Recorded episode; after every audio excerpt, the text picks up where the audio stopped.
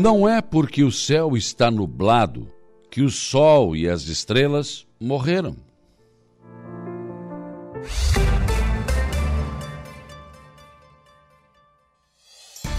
A informação, a opinião. Está no ar, dia a dia.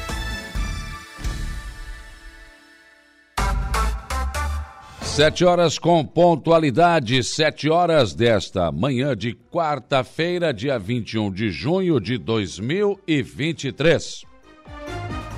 Uma quarta-feira que começa com o tempo encoberto a parcialmente encoberto aqui na nossa região. Tem um ventinho soprando de leve, em alguns lugares um pouco mais, mas enfim, isso faz com que a sensação térmica diminua um pouco mais. Mas começamos o dia assim com tempo encoberto a parcialmente encoberto e 11 graus de temperatura. Os modelos apontam que hoje vai ficar assim, com chance de alguma chuva, mas a partir de amanhã, quinta e sexta, chuva. Não é aquela chuva toda, né? Mas teremos chuva. Sábado e domingo melhora o tempo. Então, 11 graus de temperatura, não está tão frio como ontem, neste horário, mas anteriormente, aqui, por volta das 5 e meia da manhã, 15 para 6, aí a temperatura marcava 7, 8 graus aqui na nossa região. E hoje, quarta-feira, começa oficialmente o inverno.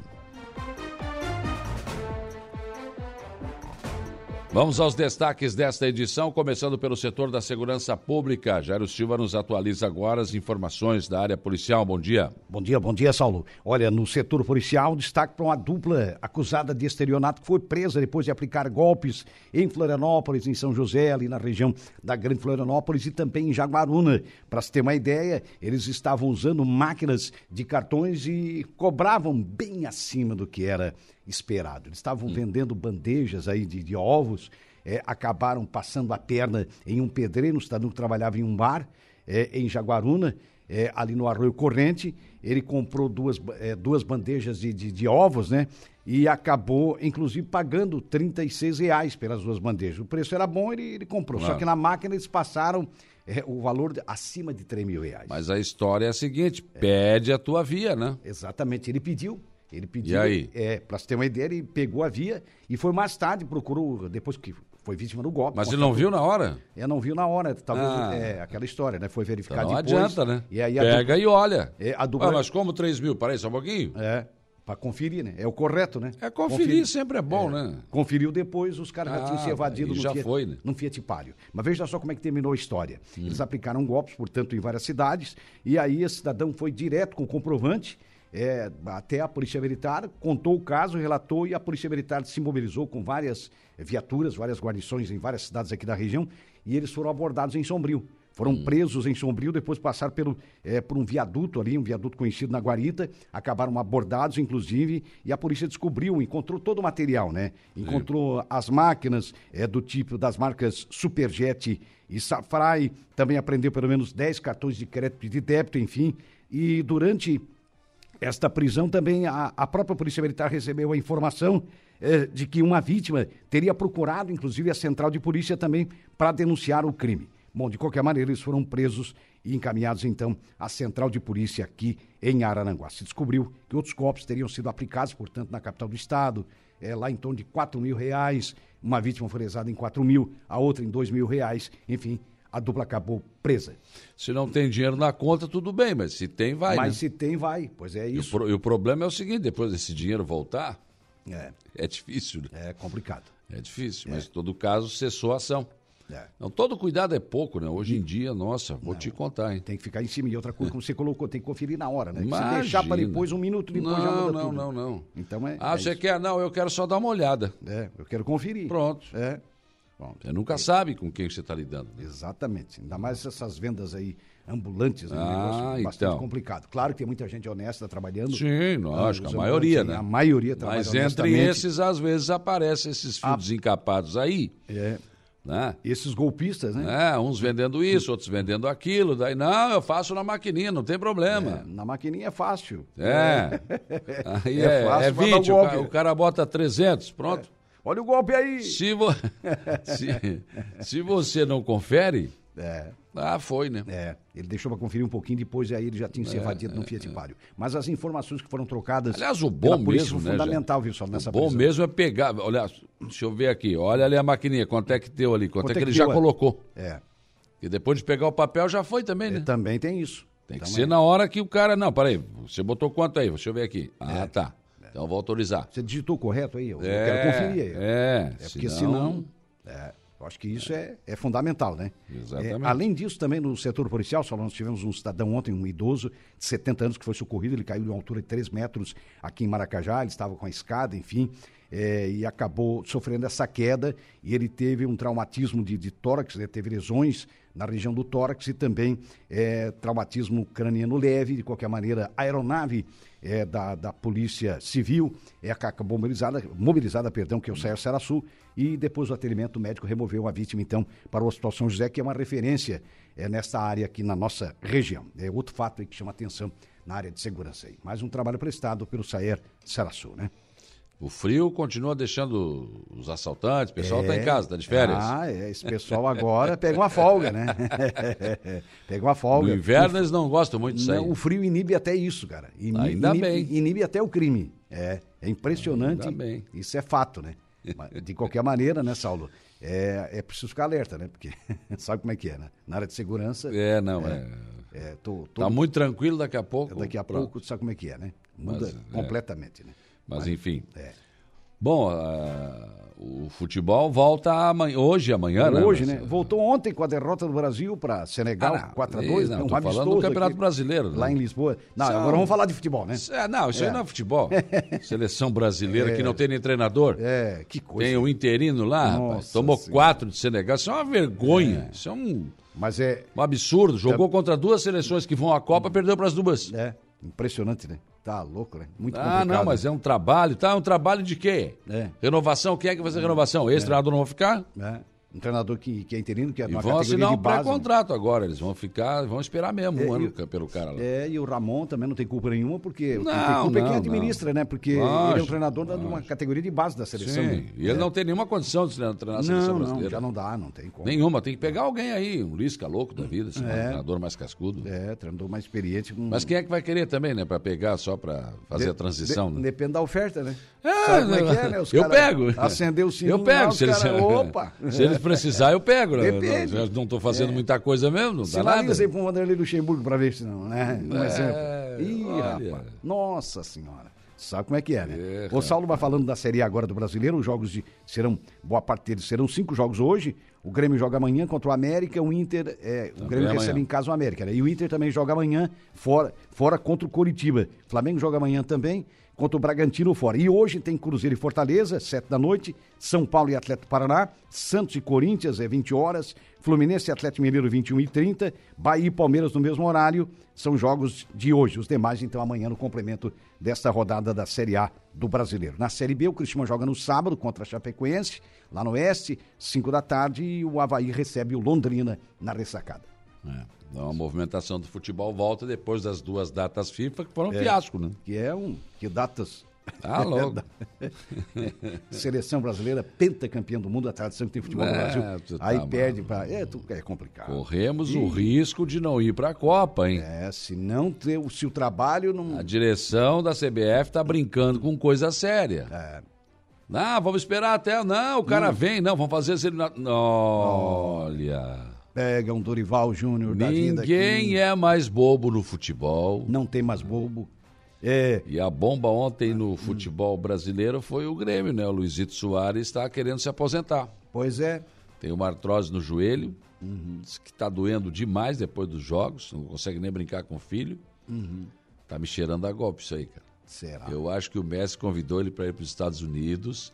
Ele vai aplicar esse 48 no Grêmio e vai para lá junto com o Messi. É, porque até agora não tinha Vem problema. cá, não né? fizeram o exame médico nele Pois quando é, ele não foi chegou? examinado. É, Hein? Para gastar o que gastaram? é, E os 70 milhões de, de multa? é. Como é que O fica? Luizito vai ter que pagar? Não, não vai, né? Porque está se aposentando, tá? E daí? É, Isso não tá me cheirando bem. pois então, cara. Ah, desculpa. Ah, não tá me cheirando bem. É, dá pra desconfiar. Tem É alguma complicado. coisa aí. Tem alguma coisa aí. Agora que apareceu artrose, né? Já tinha, né? Não pode. Mas então, Isso não é né? uma coisa que aparece do dia para noite. não, né? não, não é. Não é Todo velho tem. É, Eu não, né? é fato. nós, né? É nós, né? É nós.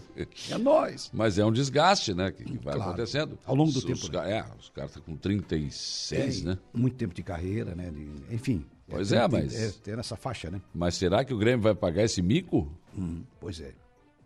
Dá um fiasco. Ontem já se falava para ver se ele consegue jogar até dezembro. Para ver. Para ver se vai até dezembro. Mas dizer, a direção do Grêmio não se manifestou. Dizia, ah, não, isso aqui nós estamos vendo e tal. Não, não, não. Enquanto isso, do outro lado chegou o Ener Valença, né? é, Diz que vão acabar com o planeta agora, né? Vamos ver, né? faz parte. Vamos ver, né? Tá. Tem que ver no campo depois, né? É. Vem Está dando campo. não vem com conversa fiada. O negócio é lá. Pimba. Pimba na gorduchinha. É bem por aí.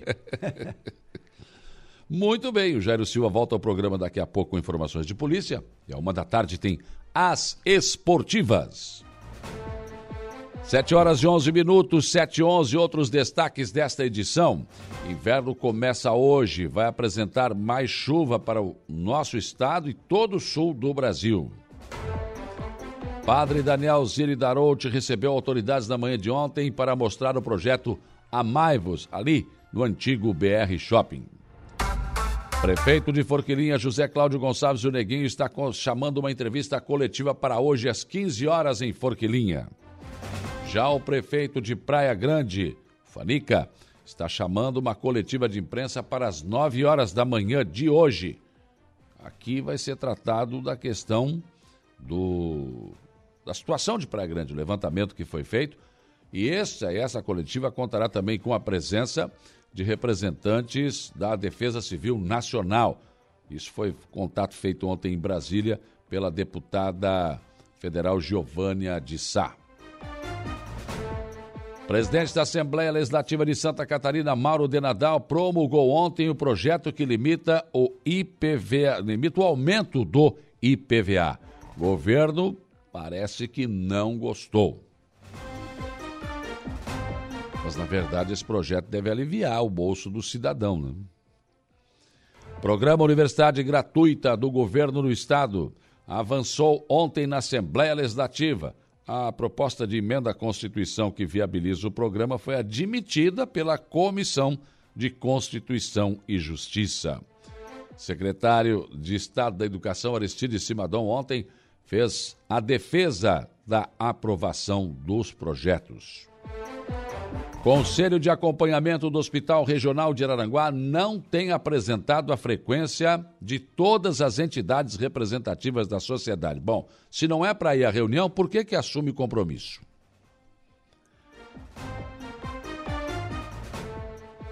Sério problema vem acontecendo nas imediações do Hospital Regional de Araranguá e da Policlínica. A presença de cães vem prejudicando a circulação de pacientes e acompanhantes, sendo que já houve casos em que os animaizinhos acabaram atacando as pessoas. Já teve gente que precisou ser socorrido no pronto-socorro devido a isso.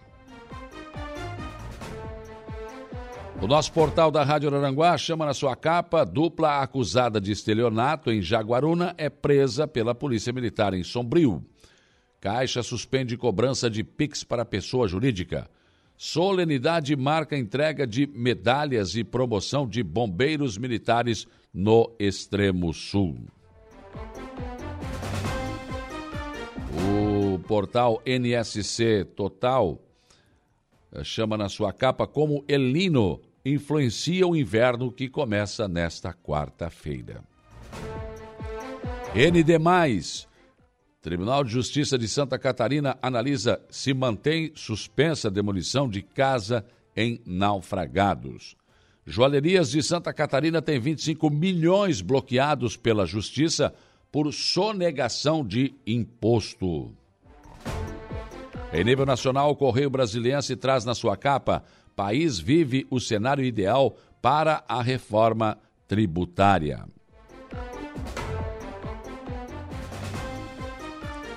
Já o jornal Folha de São Paulo está trazendo na sua capa Planalto ordena e Caixa recua em taxa para PIX de empresa.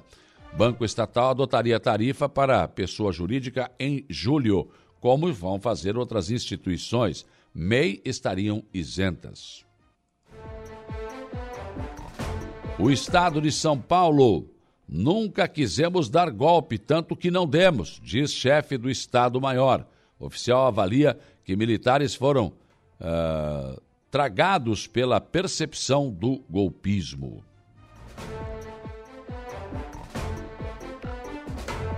O jornal O Globo Rio de Janeiro. Governo usará bancos públicos para financiar PAC. Programa de obras e concessões a ser lançado em linhas de crédito específicas do BNDES e a Caixa Econômica Federal.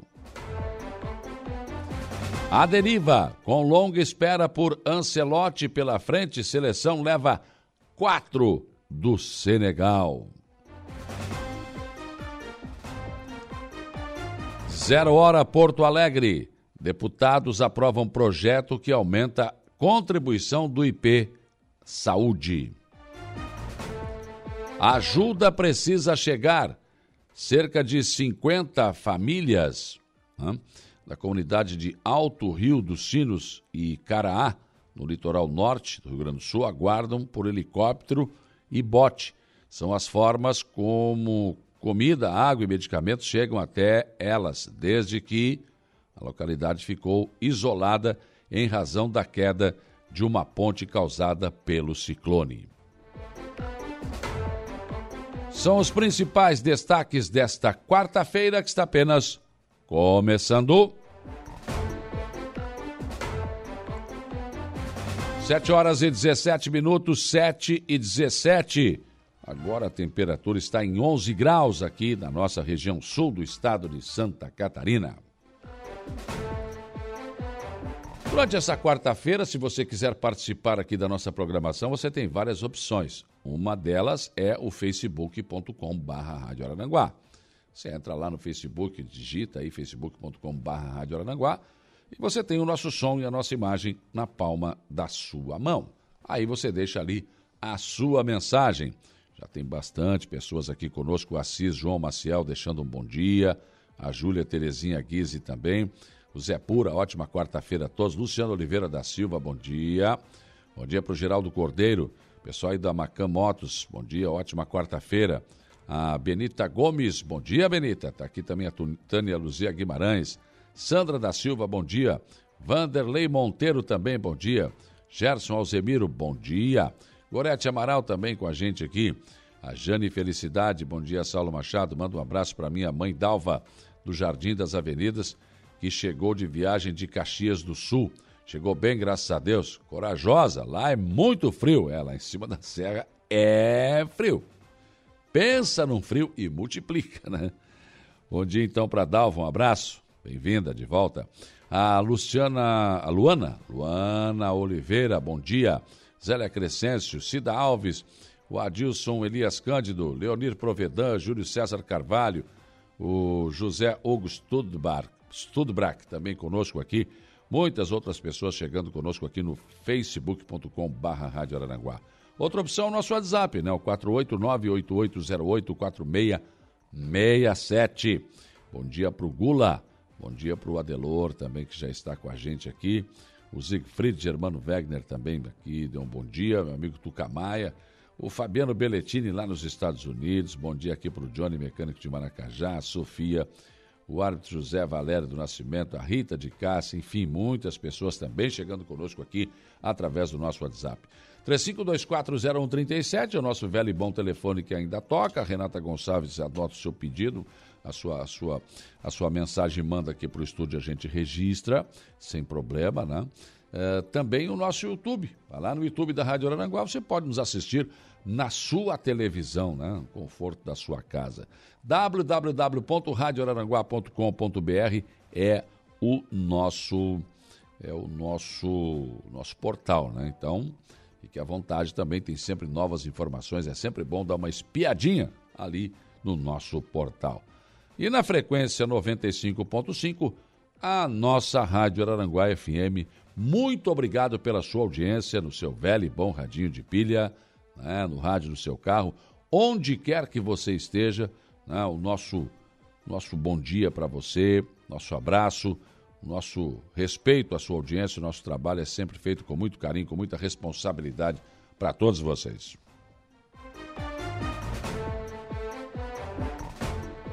Hoje aqui no programa eu converso com o Dr. Robson Schmidt, diretor do Instituto Maria Schmidt. Vamos falar sobre vários assuntos, inclusive sobre, ah, finalmente, né? Depois de, porque é, a gente anuncia as coisas aqui, né? E quando se trata de saúde, principalmente, por exemplo, de instalação de UTI, ou de, ah, vai, vamos passar a ter alta complexidade em ortopedia no Hospital Dom Joaquim de Sombrio, que é o caso, né? Só que até que tudo seja liberado, tem uma papelada, tem um monte de exigência, demora muito.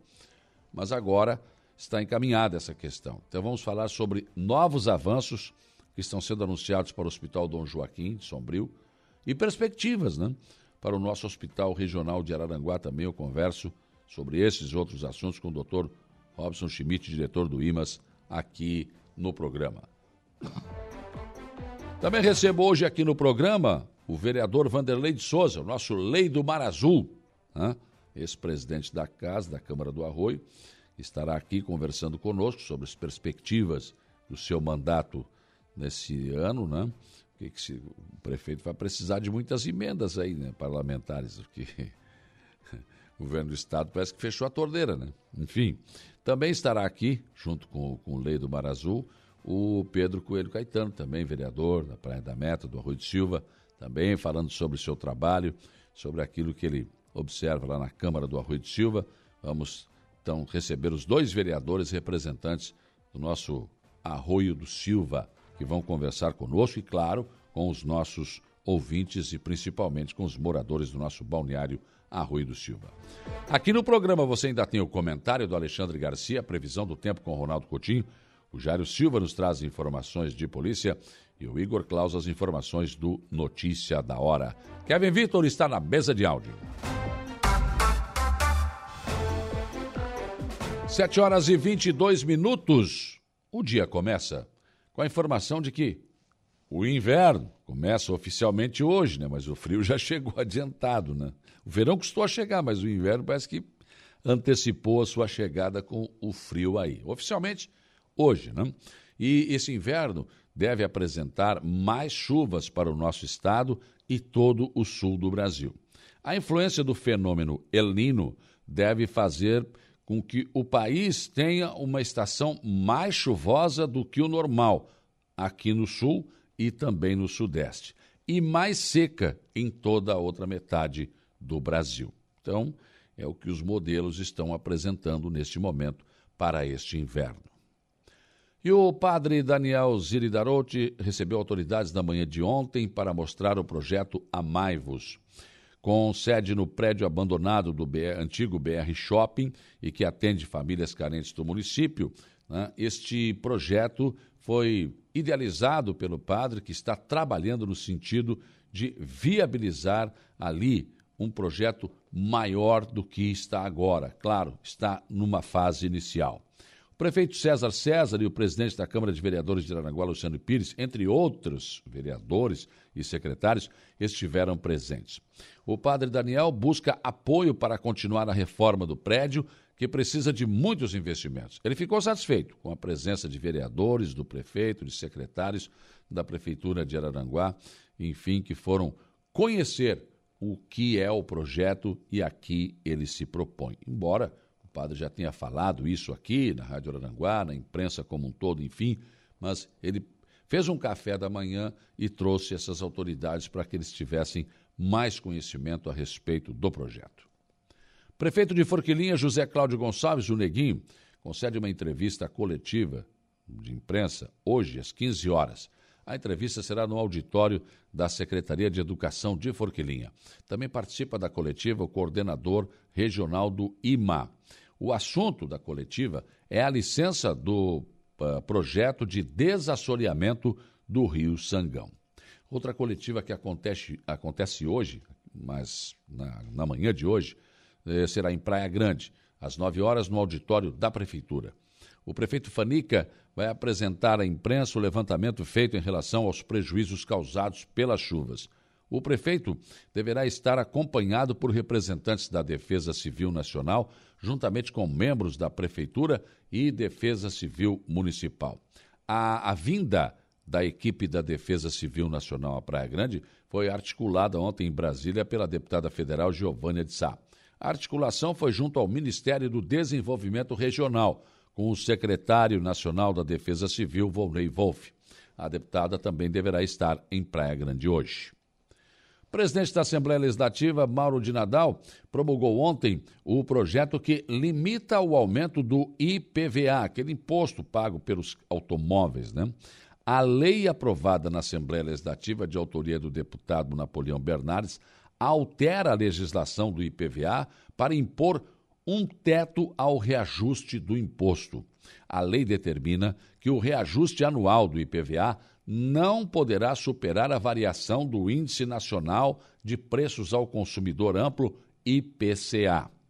Com a aprovação na Assembleia Legislativa, o governador tinha prazo para sancionar ou vetar o projeto. Vetou. Na Assembleia, o veto foi derrubado pelos deputados, quando passou a correr um novo prazo para que o governador sancionasse a lei, o que não fez. Assim, ontem, o presidente da Assembleia sancionou o projeto. Mas, como o governo arguiu a inconstitucionalidade para justificar o veto, não está descartada a possibilidade de recorrer à justiça. Na verdade, o projeto e a derrubada do veto devem aliviar um pouco o bolso dos contribuintes que já não aguentam mais o peso dessa carga tributária que, além de ser pesada e enfiarem a mão no nosso bolso com força, cá entre nós, né? A prestação do serviço que deveria voltar em benefício do cidadão pelo Estado, né? Tem lá suas interrogações. Programa Universidade Gratuita do governador do estado, Jorginho Mello, avançou ontem na Assembleia Legislativa. A proposta de emenda à Constituição, PEC, que viabiliza o programa, foi admitida ontem pela Comissão de Constituição e Justiça. A PEC 3/2023 do governo do estado, ela visa revogar os artigos 47, 48 e 49 do ato das disposições constitucionais transitórias da Constituição Estadual. O governador está confiante na aprovação do programa. O secretário de Estado da Educação, Aristides Simadon, uh, saiu em defesa da aprovação do projeto, explicando que essa revogação dos artigos 47, 48 e 49 é essencial para garantir a segurança jurídica do, do, do, do projeto. A projeção do governo é que o programa terá capacidade de atender 75 mil vagas a estudantes em instituições de ensino superior do Estado. Mas para implantação ainda será, uh, ainda deve ser, acontecer a aprovação dos outros projetos que já estão na Assembleia Legislativa sendo discutidos. Esse, esse programa é, é desmembrado em três, uh, três propostas que estão na Casa Legislativa. Esta avançou ontem na comissão. Ainda tem que ir a plenário, é claro. Conselho de Acompanhamento do Hospital Regional de Araranguá não tem apresentado a frequência de todas as entidades representativas da sociedade nas reuniões. As reuniões têm apresentado um baixo índice de frequência dos representantes das entidades, o que prejudica a tomada de decisões. Pergunta é: se não quer participar, por que, que então entrou no conselho e deu o nome para participar ou a entidade né, se dispôs a participar? A direção do Instituto Maria Schmidt tem apresentado uma abertura à participação da população nas decisões e até receber sugestões da gestão da Casa de Saúde. Está aberta. Nunca houve uma abertura tão grande, mas a recíproca não tem sido verdadeira. Durante a entrevista ontem aqui no programa, o diretor do hospital, Christian Souza, afirmou que, abre aspas, a participação de todos é importante para melhorar a gestão sob vários aspectos, fecha aspas. Então, é algo que precisa ser revisto.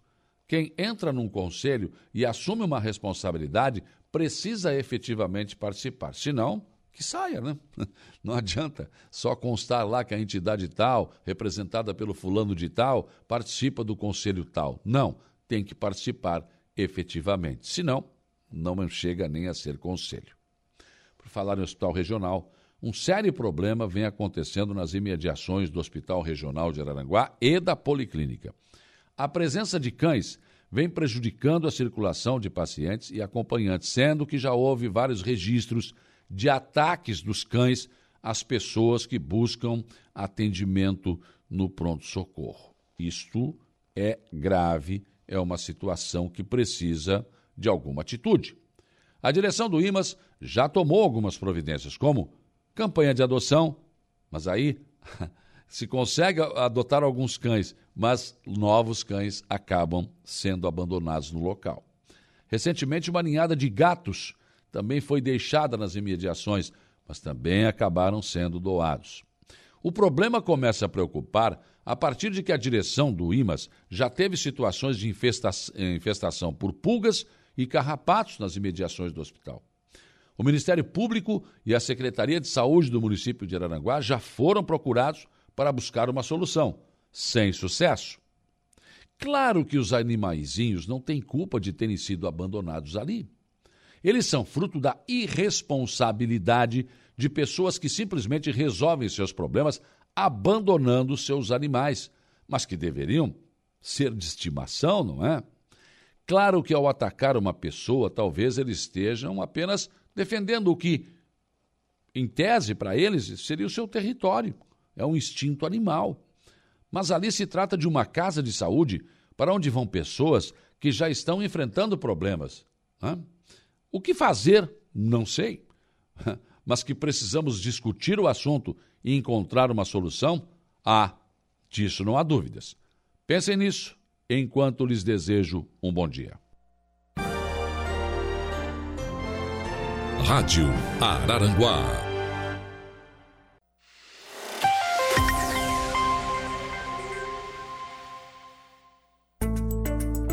Previsão do tempo. Oferecimento. Faça já sua matrícula. Chame no Whats 999 150 433. Graduação Multi-UNESC. Cada dia uma nova experiência. Laboratório Rafael. Lojas Benoit. Bife Materiais de Construção. E Estruturaço Loja de Drywall. No Distrito Industrial em Araranguá.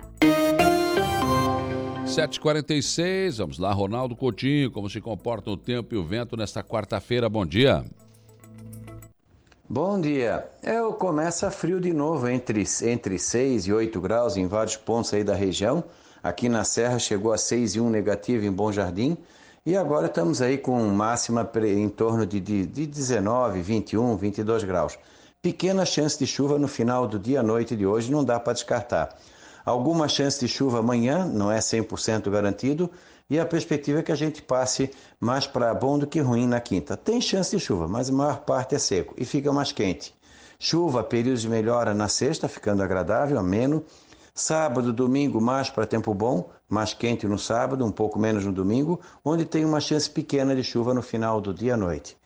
Alguma condição também de tempo bom e seco na segunda e terça, com temperatura mais alta. As temperaturas ficam acima do padrão a partir de amanhã para frente. Da Climaterra, Ronaldo Coutinho. Rádio Araranguá, 95.5 comentário de Alexandre Garcia. Oferecimento: Cicobi Crediçuca, Hackley Limpeza Urbana, RF Sul, sua concessionária Volkswagen Caminhões e Ônibus, Alcidino Joalheria e Ótica. 7h50, bom dia Alexandre Garcia. Bom dia, Saulo Machado. Hoje é um dia importante porque vai ser sabatinado o advogado de Lula, que Lula indicou para ser advogado, ah, para ser juiz eh, do Supremo no lugar de Lewandowski. Né? Já tem um advogado do PT lá, é, Dias Toffoli, né? agora o advogado pessoal de Lula, que conseguiu a anulação dos processos, não conseguiu a absolvição, mas conseguiu anular os processos. Enfim, é, vai ser sabatinado no Senado, depois é o voto secreto. Dos 81 senadores, ele precisa ter metade mais um, ou seja, com 41 votos ele já está escolhido. Vai ter muita gente contra, não sei o resultado. Eu diria que há uma leve tendência de que o nome dele seja aprovado. E depois de amanhã, quinta-feira, é o TSE, que já está assim de cartas marcadas para votar na, em que Bolsonaro não possa, na inelegibilidade de Bolsonaro. É, só para vocês saberem o que é isso, é aquilo que livraram Dilma, no julgamento de Dilma, presidido por Lewandowski. Agora, na hora que Lewandowski vai embora, aparece de novo esse assunto. Só que lá foi o contrário. Embora a Constituição mandasse que o presidente condenado ficasse inelegível por oito anos, Dilma não ficou, tanto que foi candidata ao Senado por Minas Gerais. Elegeram no lugar dela Rodrigo Pacheco. Tem muita gente pensando que talvez fosse melhor Dilma. Né? Incrível, mas. É, então, e ela não estaria hoje em Pequim, lá no banco do BRICS. É, na quinta-feira, é possível que o TSE torne Bolsonaro inelegível ou nos surpreenda absolvendo. Né? A absolvição é a coisa mais sensata, porque afinal ele está sendo acusado de abuso do poder político e abuso do poder econômico, porque se reuniu com embaixadores, tanto quanto ministros do Supremo, ministros do TSE se reuniram, chamaram embaixadores para explicar o, o sistema eleitoral brasileiro eletrônico. Foi o que Bolsonaro fez falando com os representantes de países amigos. Né? Ele não chamou eleitores para convencê-los com seu poder político, seu poder econômico. Nenhum deles era eleitor no Brasil. Portanto, o que a lei exige é que a, a, esse abuso né, seja destinado a convencer eleitor, a constranger eleitor a votar na pessoa que comete esse abuso. Não é o caso, mas isso vai ser decidido lá. Enquanto isso, o Supremo agora vai começar a julgar, daqui a dois dias, mais um lote, né? porque é justiça por lote. São julgamentos via digital, à distância, né? é, de denúncias da Procuradoria-Geral da República da, sobre aquelas pessoas que foram presas lá no acampamento, na frente do QG, inclusive a cozinheira, que nem saiu da cozinha lá. É, e Agora é um lote de apenas 45. Já são 1.200 e, uh, 1.245 que viraram réus. Todo mundo vira réu. Em 1.390 presos. Nesses 45 vão estar aquele sujeito que quebrou o relógio histórico, Antônio Cláudio Alves Ferreira. Eu vi um histórico, eu vi um relógio igualzinho lá no Palácio de Queluz, uh, em, em Lisboa. O, e o William da Silva Lima, que quando foi preso estava vestindo a toga de um ministro do Supremo. São considerados eh, mais graves 250 casos. Eh, esses seriam julgados até o fim do ano. Eles estão presos. Aí você me pergunta, vão ser julgados na primeira instância? Não, no Supremo. Mas como? Mas o Supremo, eles não têm foro privilegiado. Estão naquele naquele inquérito que foi inventado no Supremo, que não teve, não teve proposta do Ministério Público, tudo muito estranho. É, uma advogada ontem me disse: ó, meu pai está preso há quase meio ano. Não invadiu o prédio público, não quebrou nada, mas está preso, porque ele estava no acampamento. Eu só quero que seja aplicado o devido processo legal. É uma coisa que desapareceu devido processo legal, embora exista embutido na Magna Carta desde 1215. De Brasília, Alexandre Garcia. A notícia no ponto. Dia a dia.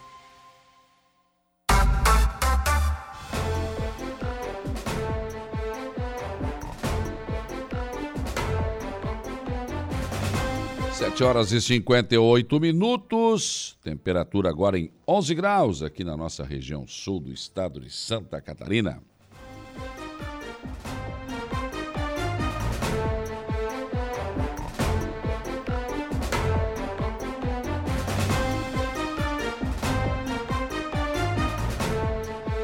Bom dia aqui para Terezinha Fagundes, para o Sandro Luiz. O Sandro está dizendo aqui, quero agradecer uh, ao prefeito César e ao secretário das, de Obras, Cristiano Coral, né, pela limpeza da rua aqui no bairro Polícia Rodoviária. Então, Sandro Luiz está agradecendo. Bom dia aqui também para Terezinha Santana Maia, Terezinha Fagundes, né, o Patrick Rodrigues Oliveira, também o Giovanni Cordeiro, Mazinho Silva, o Diógenes Borges também, Joel Casagrande, bom dia. Sandro Lemes da Silva, nossa seleção está um fiasco. Concordo contigo. Alice de Bona, bom dia. Bento Bittencourt também, pessoas que estão interagindo conosco aqui via facebook.com barra Rádio Araranguá. Meu amigo João Polícia, no Arroio do Silva, deixando um abraço aqui, desejando uma grande quarta-feira para todos. Bom dia, Saulo Machado e amigos ouvintes. Ontem ouvi você falar nos cachorros que rodeiam o Hospital Regional de Araranguá. Tem um questionamento a fazer. Já visto que hoje, se atropelar uma pessoa, quase nada acontece, mas se atropelar um cachorro, é um Deus nos acuda. Minha pergunta: qual é o critério para se criar ou manter cachorros em casa? Pois meu irmão vive um inferno em casa, pois seu vizinho mantém vários em seu pátio que, uh, que ora são soltos nas ruas e quando estão dentro do pátio não deixam ninguém dormir, pois late a noite inteira e durante o dia também. Abraço. É, é difícil, viu? É como eu disse, eu não tenho solução para isso, não. Né, Guilherme Merim? Eu acho que a sociedade precisa discutir isso. Ah, esses acumuladores também, ah, mas eles estão protegendo os animais, tá bom, mas e daí? Como é que fica? Hospital regional também, uma coisa absurda isso. Você chega lá para. Já aconteceu. Não acontece todo dia, mas já aconteceu. O cidadão chegar lá para ser atendido e foi mordido.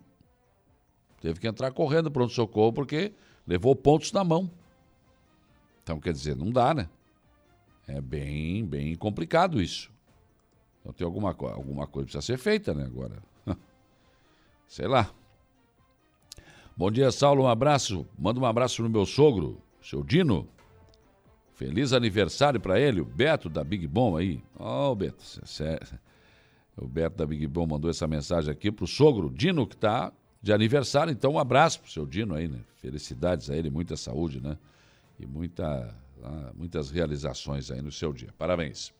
Vamos para o intervalo? Depois do intervalo, eu volto para conversar com o Dr. Robson Schmidt, diretor do Instituto Maria Schmidt, que administra o Hospital Regional de Aranguá, Policlínica e administra também, claro, o Hospital Dom Joaquim de Sombrio, entre outros, né? Aliás, o IMAS cresceu muito nos últimos anos, nos últimos anos aí e tem administrado vários hospitais, está administrando em Florianópolis, em Santa Catarina, no Rio Grande do Sul, enfim. O Instituto Maria Schmidt, que é daqui, de Araranguá mas que tem demonstrado realmente um grande crescimento nos últimos anos. Intervalo.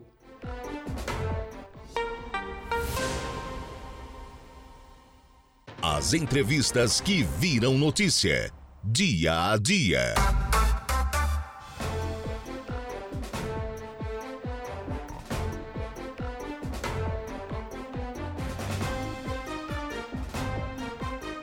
8 horas e 16 minutos, 8 e 16. O Siegfried Germano Wegner mandou uma mensagem aqui dizendo o seguinte: Bom dia, amigo Saulo. Gostaria de saber se fumar em recinto fechado, bar, restaurante, etc., foi liberado. Porque a gente vai em certos lugares e se depara com certas pessoas que não respeitam. Olha, Siegfried, eu não tenho conhecimento de que tenha mudado, não. É proibido fumar em ambiente fechado.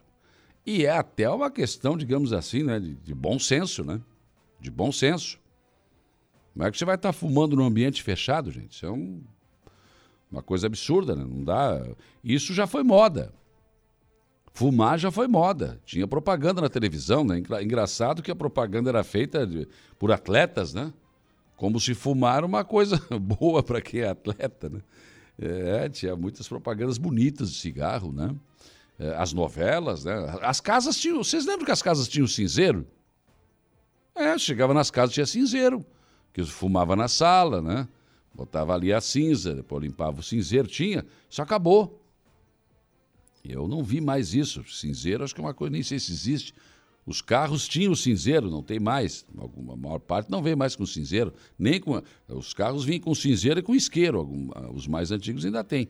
Os mais novos nem sei se ainda tem. Mas essa questão de fumar em ambiente fechado é uma coisa desagradável, né? uma coisa absurda. Pode ser bom para quem fuma, para quem não fuma, meu Deus do céu, é, um, é, é o absurdo do absurdo. Né? E acho que quando uma pessoa fizer isso, você que está incomodado deve dizer, olha, não falar com a pessoa diretamente, mas chama o proprietário, o garçom, enfim, diz, olha, peraí, ó, tem uma pessoa fumando aqui dentro, não pode.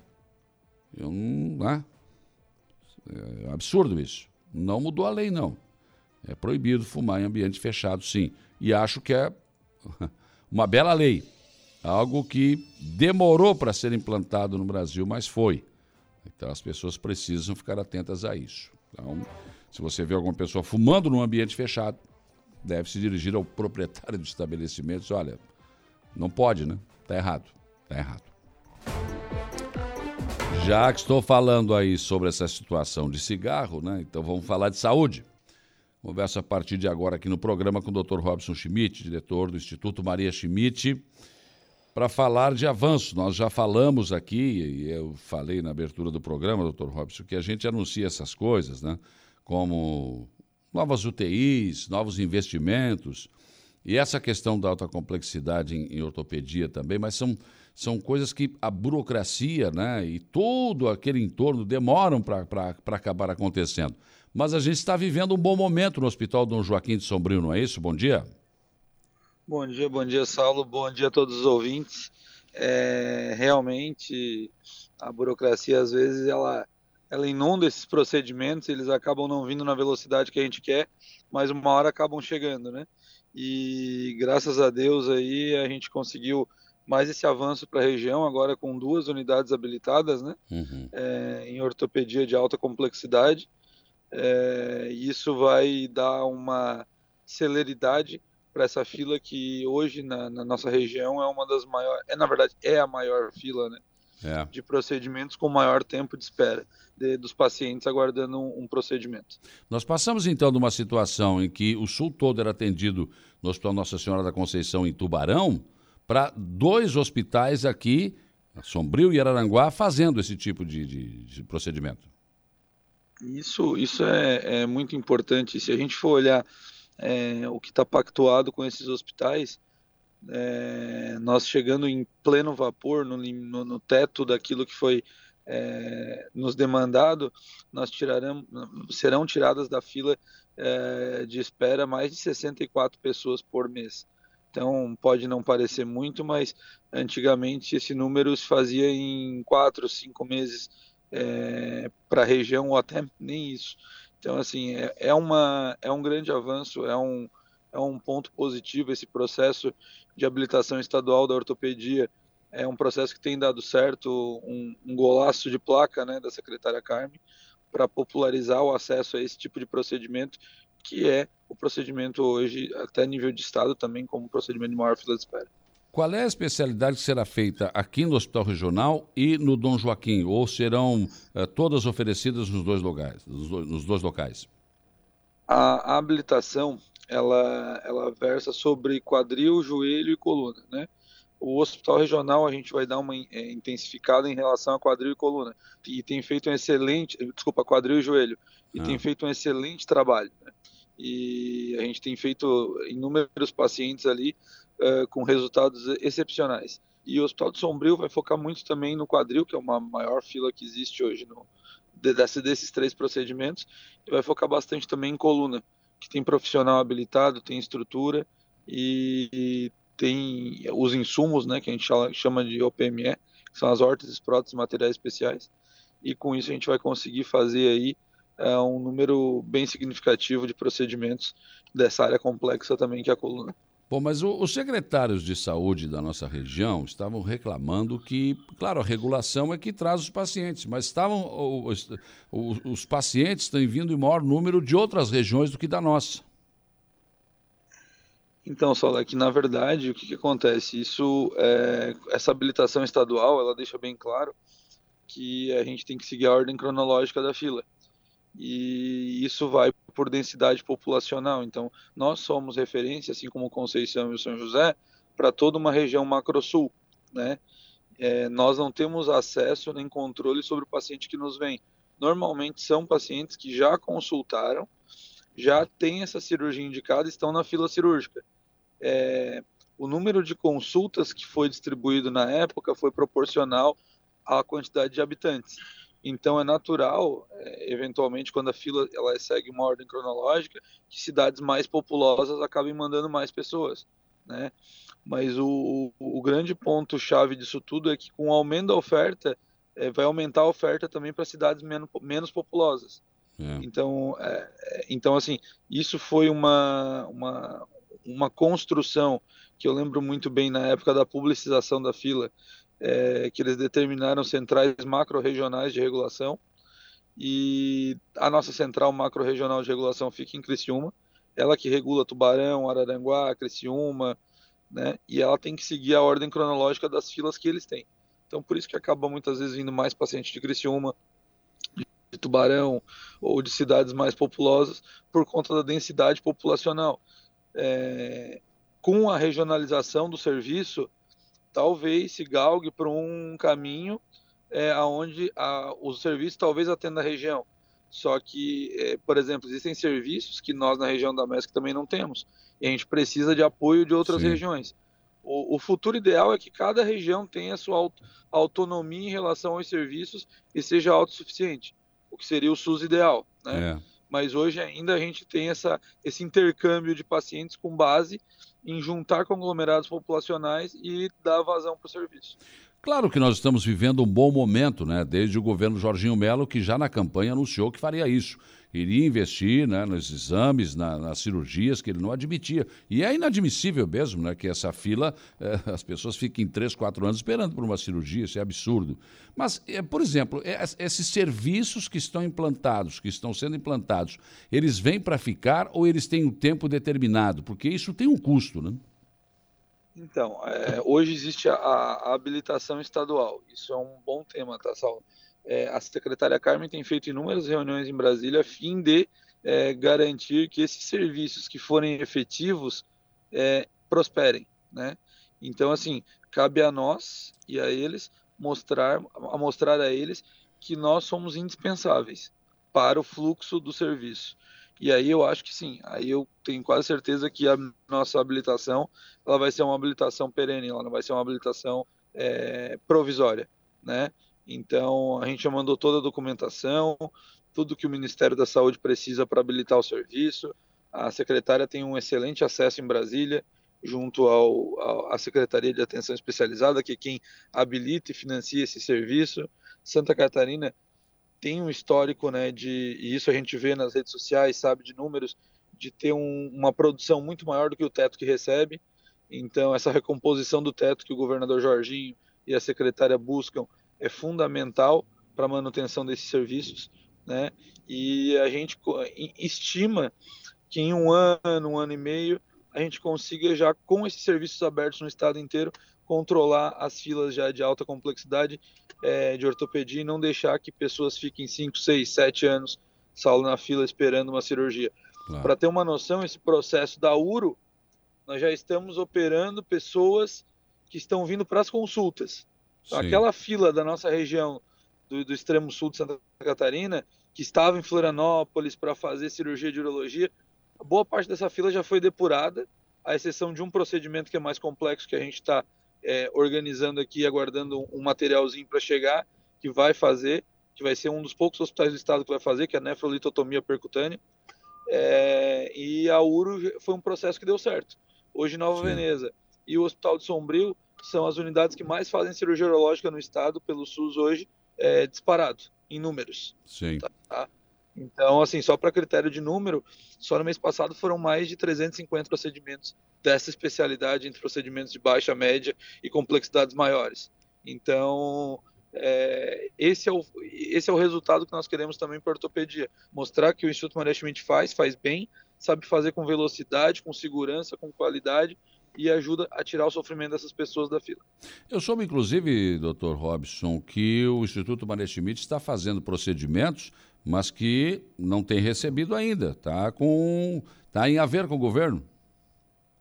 Então, a gente está no processo ainda de aditivo né, do, do Hospital Regional de Araranguá, e pra, que deve sair, eu acho que essa semana, no máximo semana que vem, sobre as cirurgias de alta, porque o nosso contrato do Regional de Araranguá é um pouco diferente, né?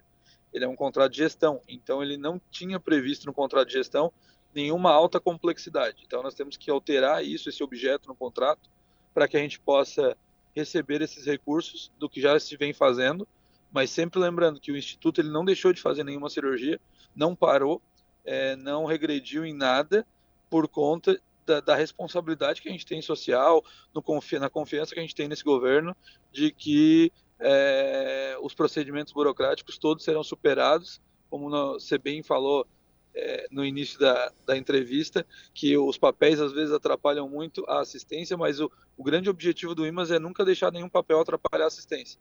Claro. Essa política inclusiva. Então, hoje, é, a gente ainda não está a pleno vapor como gostaríamos no regional. Eu acho que tem margem para a gente crescer um pouco ainda, mas é um início de um serviço, Saulo, que a região esperou por anos e que não é um serviço simples de se fazer, mas eu acredito que vencendo essas, esses trâmites burocráticos e com a, a, a, organização do serviço no sentido dos processos, porque uma maior dificuldade é a disponibilidade de órteses, próteses e materiais especiais para fazer essas cirurgias. Então, é, a gente conseguindo fazer boas negociações com as empresas que vão nos fornecer, que vão nos dar material em abundância, para a gente não desmarcar nenhuma cirurgia, eu acho que o caminho certo é esse para mostrar o quanto eficiente o serviço vai ser. Claro, com certeza.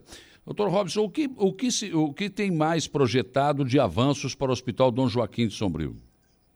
Então, Saulo, isso, isso é, uma, é uma coisa muito legal de te perguntar, porque quando a gente pensa na região da MESC, o IMAS hoje ele faz uma parcela muito significativa dos atendimentos SUS da região inteira. E a gente sempre pensou em como estruturar a nossa rede de saúde na MESC para que cada vez mais a gente tenha acesso a procedimentos mais complexos que dê segurança para quem mora nessa na região. Não adianta você ser um mega empresário, morar em Passo de Torres e se infartar, não conseguir uma vaga é, em Criciúma para fazer uma hemodinâmica e ter dinheiro todo o dinheiro do mundo. Não existe isso. Ou não adianta uma pessoa precisar é, de uma gestação de alto risco e ter que ser deslocada a Florianópolis e toda a família e não tem onde ficar e hotel, e, enfim. Então são essas coisas que o IMAS desde o início sempre tentou é, organizar junto ao Estado e internamente a sua rede. Então, por exemplo, nós trouxemos a gestação de alto risco para o Hospital Regional de Araranguá, as duas ortopedias de alta complexidade. Nós temos agora previsto para o Dom Joaquim a referência para toda a Macrosul da cirurgia de obesidade e terapia nutricional, é, que está já lá no estado para fazer a vistoria, fazer a análise, foi aprovado pelo Conselho de Secretários da MESC e da ANREC.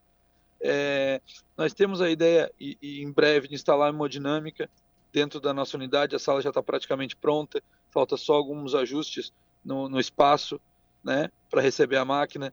Então, é, são serviços que nós estamos lutando para trazer para a região e que vão dar aquela sustentabilidade, aquela tranquilidade de a gente cada vez menos depender de outras regiões, porque a MESC, a é uma região que cresce constantemente, hoje a passo de 200 mil pessoas, né?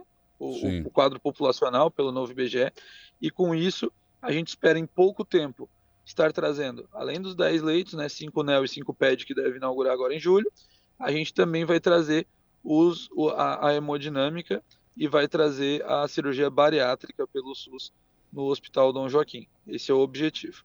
E aí temos outros grandes pleitos para o regional também, claro. bastante conversa para a gente ampliar o hospital, ampliar o número de leitos, ampliar a capacidade instalada dele e, e talvez, quem sabe, em breve a gente tenha uma rede de saúde que seja que tenha um impacto importante junto ao Estado é, para que a gente possa atender é, não só a região da MESC, né, como já vem nessa né, essa, urologia hoje atende toda a macro-sul do estado, né? Então a gente recebe paciente de Imbituba, paciente de outras regiões, então ela virou uma referência e a gente talvez expandir isso para outras áreas, né? Por que não?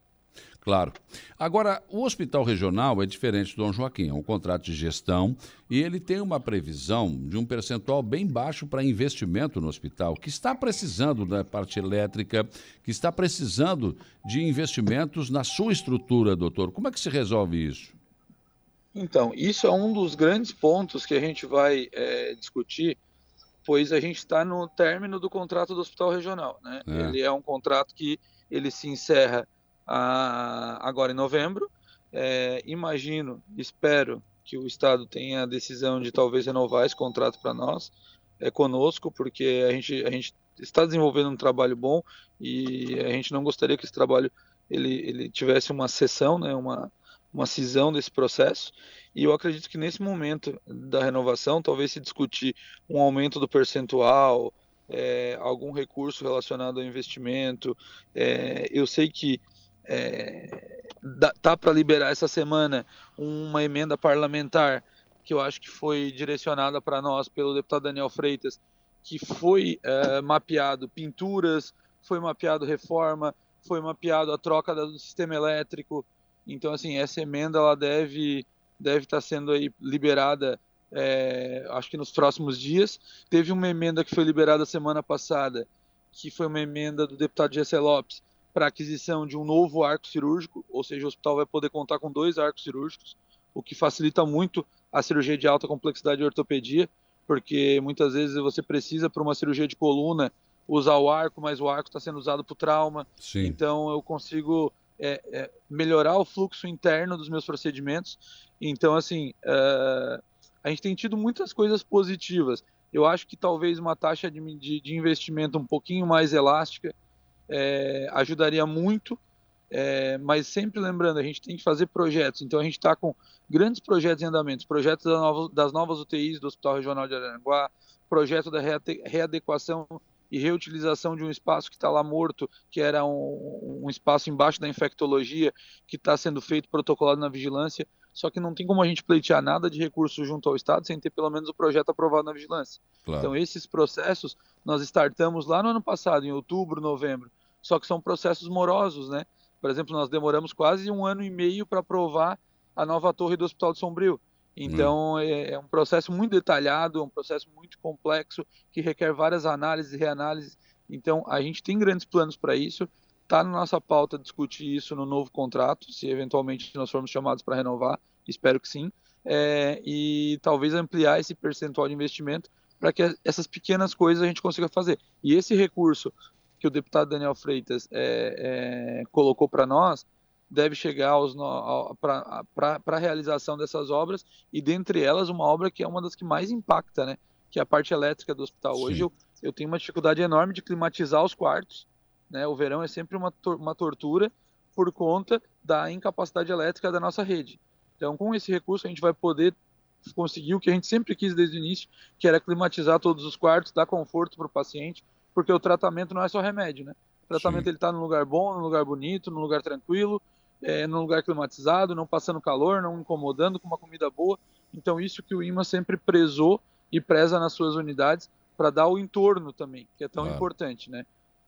Falar em renovação de contrato, alguma conversa a respeito do assunto por parte da secretária Carmen Zanotto, algum aceno do governo, não?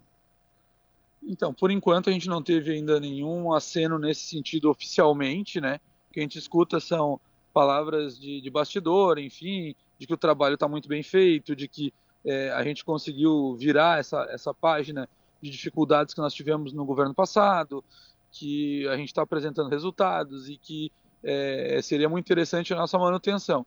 É, eu acredito que eles devam tratar desse tema mais próximo até da, da própria renovação, né? Uh, contudo, a gente sempre uh, fica nessa expectativa uh, e torcendo para que isso aconteça, porque, como eu frisei aqui, né, o trabalho que, que o próprio IMAS, junto do Christian, junto da equipe técnica do Hospital Regional, vem desempenhando ali com as cirurgias eletivas, as cirurgias de alta complexidade, com tudo que a gente vem fazendo e trazendo para a região, seria uma pena a gente ter a, a, a, não continuidade desse, desse processo de avanço, né? Claro. É, que a gente vem fazendo para a região da MESC. Lembrando sempre né, que o regional é o nosso maior hospital da região da MESC, né? Uhum. É, hoje ele e Sombrio estão ali em números de atendimento caminhando lado a lado, mas o regional é o maior hospital da nossa região, mas é, ele é um hospital 100% SUS, mas que precisa e depende 100% da Secretaria de Estado da Saúde, né? É, por conta de ser um hospital de gestão estadual, né? Então, isso é, esse, esse apoio e essa tranquilidade da Secretaria de Estado também nos dão mais tranquilidade para a gente cada vez mais alavancar novos projetos. Porque Sim. a vida é assim, a gente cria projetos e a gente é, tem a vontade de executá-los e vê-los acontecer, né? Esse projeto da ortopedia foi uma luta, uma luta, e hoje é extremamente satisfatório para nós vermos que ele está saindo do papel, que as pessoas estão saindo bem, estão saindo operadas. Teve um dia aí, agora semana, que foram mais dois procedimentos, agora vai ter outro dia mais três. Então a gente não é, é, é a gente está colhendo aquilo que nós plantamos, né? Então isso é muito satisfatório. Tá certo. Doutor Robson Schmidt, presidente do IMAS, foi um prazer ouvi-lo aqui no programa. Tenha um bom dia de trabalho, um abraço. Obrigado, Saulo. Obrigado pelo espaço, pela atenção, como sempre, extremamente cordial, gentil conosco. É importantíssimo ter esse espaço aí com os teus ouvintes, tu que é um ícone de disposição aí de, de audiência e de credibilidade na comunidade e a gente poder levar isso através de você para as pessoas, o que está sendo feito, aquilo que a gente está conseguindo desenvolver para a região é uma satisfação enorme para nós. Muito obrigado. Tá certo. Abraço. Aí, portanto, Dr. Robson Schmidt, presidente do IMAS, Instituto Maria Schmidt, que administra o Hospital Regional de Araranguá. É um processo que foi startado essas, essa questão da alta complexidade em ortopedia, que a gente fala há muitos anos dessa necessidade, desde o tempo. Olha, eu trato desse assunto desde o tempo que a BR-101 não era duplicada, gente. Vocês lembram que a BR-101 não era duplicada? Tinha árvores do lado? E para tirar aquelas árvores foi um trabalho que não queriam tirar. e o carro saía, se perdia, saía da, da, do leito e batia na árvore. Muita gente morreu, perdeu a vida por isso, podiam estar vivos até hoje. E a gente trata disso, porque, poxa, nós tínhamos uma BR que passava aqui com tantos acidentes, nós não tínhamos isso. Né? Mas é, com o governo Jorginho Melo, nós temos que admitir que realmente isso startou, isso andou. A Carmen Zanotto andou, fez andar. Né? Então, é, nós tivemos uma, uma, uma mudança de atitude, mas é preciso avançar mais ainda, é lógico. A gente ficou tanto tempo sem ter absoluto, quase, quase que nada, né? não vou dizer absolutamente nada, mas quase que nada, que, olha, é importante ter a Andressa Ribeiro aqui conosco na, na, na Coordenação Regional de Saúde, também ajudou bastante. O Cris, como diretor do Hospital Regional, conseguiu interagir melhor com os secretários municipais de saúde, com a própria Andressa, enfim, há um entrosamento. Então, tomara que realmente isso continue, que a gente continue conseguindo avançar nesse sentido. Né? Saúde é importante para todos nós.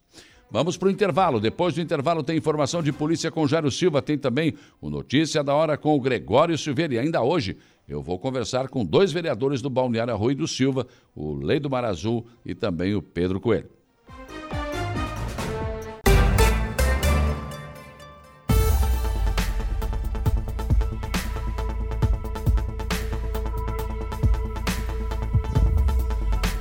8h55, informação de polícia, Jairo Silva. Olha, Saulo, dupla acusada de estelionato em Jaguaruna é presa pela Polícia Militar em Sombrio, hein? A ocorrência de estelionato, de acordo com a Polícia Militar, foi praticada no final da manhã de ontem, terça-feira, dia 20, em Jaguaruna e também em cidades como Florianópolis e São José. Por volta de 11h20 da manhã, guarnições da PM foram comunicadas do crime e os policiais militares prenderam os dois suspeitos após abordagem na BR-101 no bairro Januária, em Sombrio. Assim que o crime ocorreu em Jaguaruna, as guarnições das cidades de Jaguaruna, Tubarão, Criciúma, Araranguá e outras cidades do extremo sul iniciaram buscas para localizar o veículo. Em buscas, a guarnição de Sombrio visualizou o automóvel suspeito, um Fiat Argo 1.0, no viaduto do bairro Guarita, na rodovia federal, e efetuou então a abordagem. O condutor do automóvel foi identificado no local, bem como o outro ocupante. No veículo foram apreendidos 10 cartões de crédito e débito. Também foram localizadas duas máquinas de cartão das, marca, das marcas, ou melhor, Superjet e Safra Pay. E durante a abordagem, a guarnição obteve a informação de que mais dois boletins de ocorrência de estelionato foram registrados nas cidades de São José e Florianópolis, de forma respectiva. Os policiais militares mantiveram contato com uma vítima que se dirigiu até a Polícia Civil em Arananguá Diante do flagrante, a guarnição deu voz de prisão aos suspeitos pelo crime de estelionato e conduziu a dupla até a central de polícia em Araranguá. Conforme a PM, a vítima relatou que estava trabalhando com pedreiro em um bar localizado no bairro Arroio Corrente, em Jaguaruna, por volta de 11h20 da manhã de ontem. Passou um Fiat Argo de cor branca com dois homens oferecendo ovos a 36 reais por duas embalagens. Logo após a compra, a vítima então constatou que foi passada a importância de R$ 3.036 e descobriu que foi vítima de um golpe. Após o crime, a dupla fugiu do local e a vítima de imediato foi até a PM, nesse caso de Aguaruna, para registrar o fato. O pedreiro levou as duas bandejas de ovos e o comprovante de pagamento no valor de R$ 3.036. Um dos suspeitos relatou que estava se dirigindo para a cidade de Alegrete e, para tirar os gastos da viagem, estava vendendo ovos. Segundo ele, ocorreu há dois dias uma venda e que a máquina passou o valor de mil reais. Entretanto, o valor correto era 20 reais. De acordo com o suspeito, a pessoa entrou em contato e o valor foi devolvido. Isso com base no relato dele. Ele alegou que a máquina estaria com problema. O outro suspeito permaneceu calado. Diante dos fatos, foi lavrado um boletim de ocorrência e a dupla foi conduzida, então, à delegacia de polícia. De volta com Dia a Dia.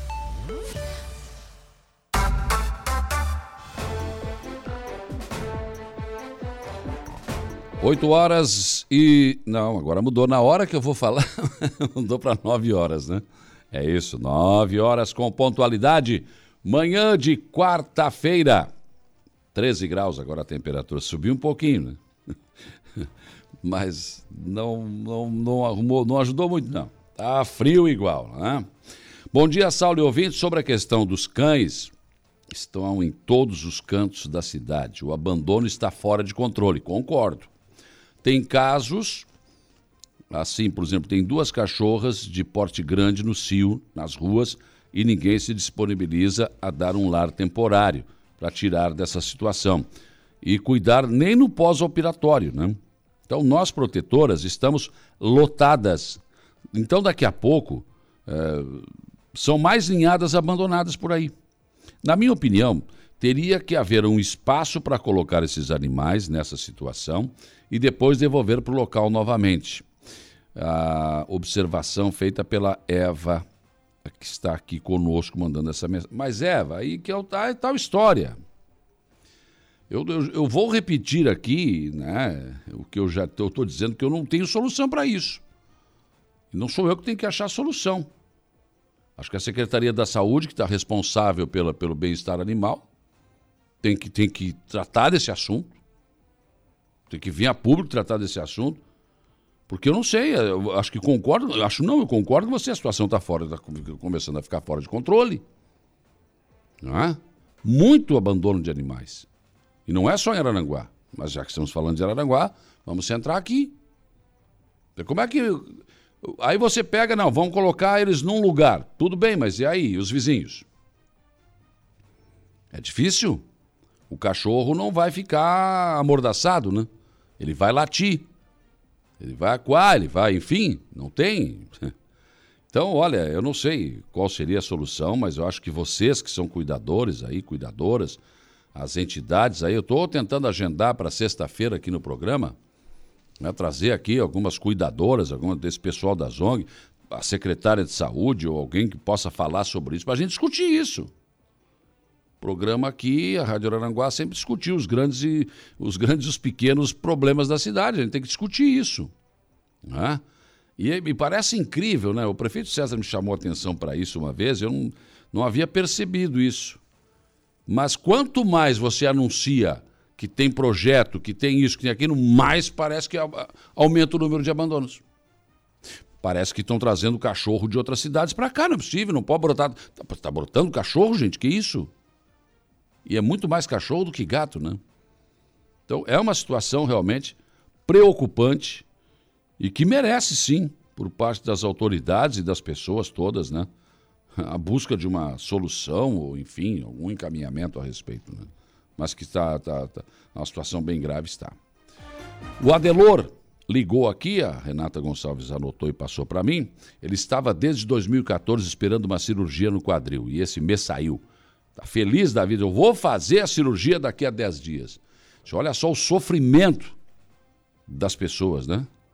O cara com dor, numa perna, numa coluna, não consegue se mexer, não consegue trabalhar. Ah, o cara está lá, como eles falam, encostado no. Falar do encosto. Não é encosto, você paga. Você paga o INSS, você está usando o seu direito de ser um segurado. Mas o brasileiro está tá encostado, como quem diz assim, tá, tá, tá recebendo. Não, não, não, não, não, não. Ele merece, ele, ele pagou o INSS, foi descontado ali, então, né? E às vezes a pessoa quer trabalhar e não pode, não pode. Está esperando quantos anos já uma, uma cirurgia, gente, quatro, cinco anos. Agora isso começa a mudar. Isso começa a mudar, ainda bem. Graças a, a nossa secretária Carmen Zanotto, né? Ao governador Jorginho Melo, que já na campanha, naquele debate que a gente fez lá na, na, na Unesco, ele falou isso, que não admitia isso, que ia trabalhar. A Andressa Ribeiro fazendo um grande trabalho, né? os secretários municipais de saúde também, todos juntos. Então, acho que está indo bem. Vamos torcer que continue assim. Mudando de assunto, Justiça Estadual busca reverter portaria que vem prejudicando a pesca da tainha. Gregório Silveira, bom dia. Muito bom dia, Saulo. É isso mesmo. Safra da tainha em Santa Catarina, Estado, trabalha para garantir cotas de captura aos pescadores. Tá complicado, porque baixou bastante a cota que eles Sabe que eu não, eu não acredito que isso. É, o, o, o, ruim é saber quanto que pega, né? Eu não, não, não, consigo, não, eu não consigo entender. A fiscalização. Eu não consigo aceitar, não consigo entender.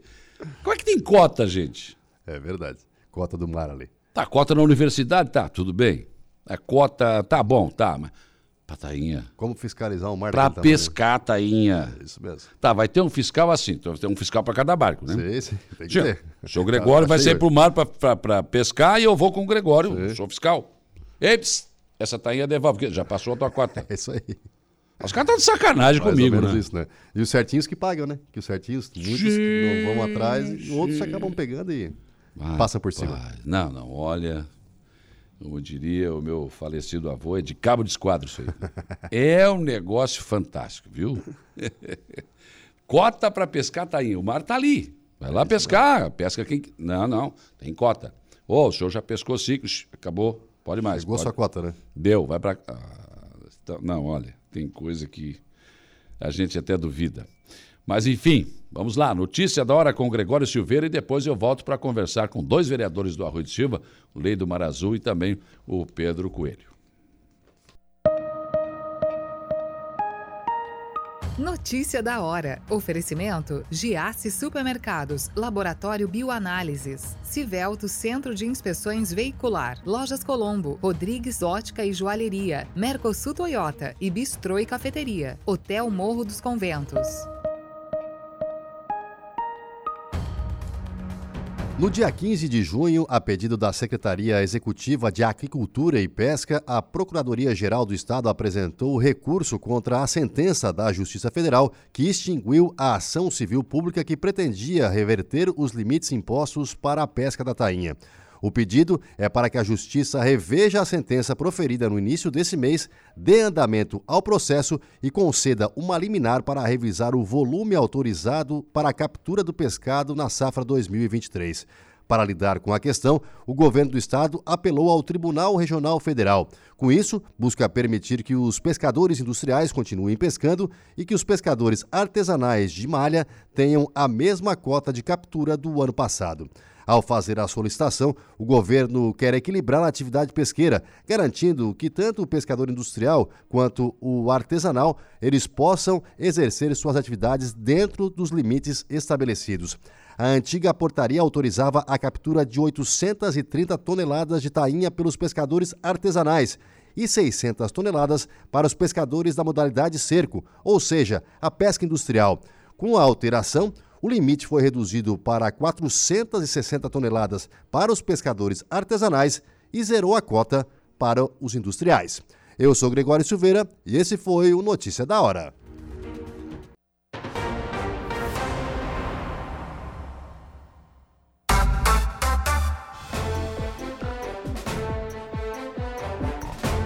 9 horas e 25 minutos, 9 e 25, temperatura em 13 graus aqui na região sul do estado de Santa Catarina. Estou recebendo aqui o vereador do Arroio de Silva, Vanderlei de Souza, o nosso Lei do Mar Azul. Bom dia, vereador. Bom dia, Saulo. Bom dia a todos os ouvintes da Rádio Araranguá, em especial a comunidade do Arroio de Silva. E o nosso Pedrinho, Pedrinho da Meta, bom dia. Bom dia, Saulo. Bom dia a todos os ouvintes da Rádio Araranguá. É um prazer mais uma vez estar aqui. E para tratar de assunto nosso Arroio de Silva, né, que agora tem 18 mil habitantes, 17, 18 mil, não é mais só de veraneio, né? Ah, verdade, né, Saulo? Não é mais, né? Eu me lembro quando, antes do arroz ser emancipado, né? Ah, a é. gente tinha... Era um deserto, Era né? um deserto, né? Hoje a gente anda na rua, muitas pessoas diferentes, né? O Sim. arroio cresceu muito, a demanda está muito grande. Cresceu demais. E, e que é o- é bom, é bom. Mas aí tem outras necessidades que chegam para os vereadores também, né? É, com o crescimento a demanda aumenta e a gente tem que se adequar também com o crescimento, né, Saulo? Mas o nosso município vem crescendo é, da mesma forma, a gente sabe também que tem coisas que tem que melhorar, como é, em todos os municípios, Sim, né, Saulo? todos, todos, todos. Mas a gente vem tentando atender as demandas, né, Saulo? Claro. Por exemplo, va- vamos falar de trânsito, né? É, é, Eu falei esses dias aqui, na Erechim foi calçada, né? E, e muitas transversais. Isso é bom, isso é excelente. Quanto, quanto que a gente imaginou, né, Pedrinho? Nós somos na meta o quê? Eu, uns quase 10 anos. E você muito mais. Nasceu na meta, eu acho. Sim, sim. e quando que, que a gente ia imaginar que a Erechim ia ser calçada, né? Ah, com certeza, né, Saulo? É um sonho né, que está se tornando realidade nesse mandato. É, aqui já quero agradecer o nosso prefeito que teve essa visão, né? É, que o nosso bairro ali tinha a Avenida Beira Mar Norte, mas não suportava mais pela, pela quantidade de crescimento que também tinha na parte, na segunda quadra ali da, da Meta, Arias É. Brancas. E hoje aquela rua ali, lajotada ali, para nós está sendo um desenvolvimento gigantesco, né, Saulo? Com certeza. Falta um pedacinho lá, né? Se Deus quiser, até o final desse ano, o nosso prefeito já nos garantiu que vai ser terminado, né, Saulo? Aquele trechinho ali. É, porque, né, eu leio, aí, aí teve uma parte que não deu para lá, o dinheiro não deu, terminou o dinheiro. A E- coberta e- foi curta, Pois né? é. Mas aí que ficou aquela pedra de cachoeira, agora tem uma poeira miserável ali. Tá Assim, difícil. Saulo, no- eu, eu venho do outro mandato e eu sempre tinha, né, sendo do Areias Branca, né, a gente É. fazendo parte do Areias Branca junto com a Meta ali, o Erechim, eu dizia, se eu terminasse o meu mandato e a gente calçasse a rua Erechim, eu já estaria meu Já mandato já completo. Infelizmente a gente teve quatro anos, não conseguimos calçar. Com a volta do Evandro, né, a gente calçou muitas ruas e a, a partir do momento, hoje a gente deve ter acho, umas quase 100 ruas, né, Pedrinho? Quase Ah, 100 já calçadas. Já calçada nesses dois anos, quase três anos de mandato do Evandro. Daí a vai vindo brecha para outra, né? A Claro. gente publica uma rua, as pessoas, ah, e a minha rua, né? Sim, sim. Por quê? Daí eu, eu digo para as pessoas, né? Já teve mais longe, já está mais perto. A partir do momento que a gente vai eliminando algumas ruas, né, Saulo? Ah, as é. outras ruas vão ficando mais perto para a gente ser calçada. Com Eu certeza. acredito que a gente vai também terminar Erechim, como a gente está comentando aqui. Vamos conseguir levar até a rua do CTG. E também as outras ruas também que tem ali, né? As transversais que tem ali, a gente também vai terminar. A gente também quer terminar aquela rua do postinho de saúde, né, Pedro? Que a gente colocou Alex uma emenda. Almiro É, ah, faltou Silva. um pedaço Sim. lá, né? a gente colocou uma emenda, na época foi o vereador o Pedrinho pediu, que era o Nazareno, foi 200 mil que a gente conseguiu calçar ah, na parte da creche e a, e a do postinho de saúde hoje. né? Aham. Que secou também tudo aquilo. Sim, né? imagina, ficou é outra, é outra situação, né? Ah, não, é outra história. Mas aí, por exemplo, nas transversais ali, que foram calçadas, não tem placa de pare, gente. Daí a gente não sabe que... que... Para mim, ali, a Erechim é preferencial, mas eu não sei. Ah, eu acho que faz um, um mês, um mês e pouco, tinha, teve uma licitação de placa. Até acho- nós, nós tivemos na prefeitura, tinha um rapaz que ganhou, né? Eu não, me- não lembro qual é o- a empresa que Múltipla. ganhou. A múltipla, né? Isso. Ah, que já vai vão começar a colocar algumas placas no nome das ruas. Eu acredito que também, né, o poder, o, o executivo também já está trabalhando isso que precisa, né? É. Como, como vão, vão calçando, principalmente a, a Erechim.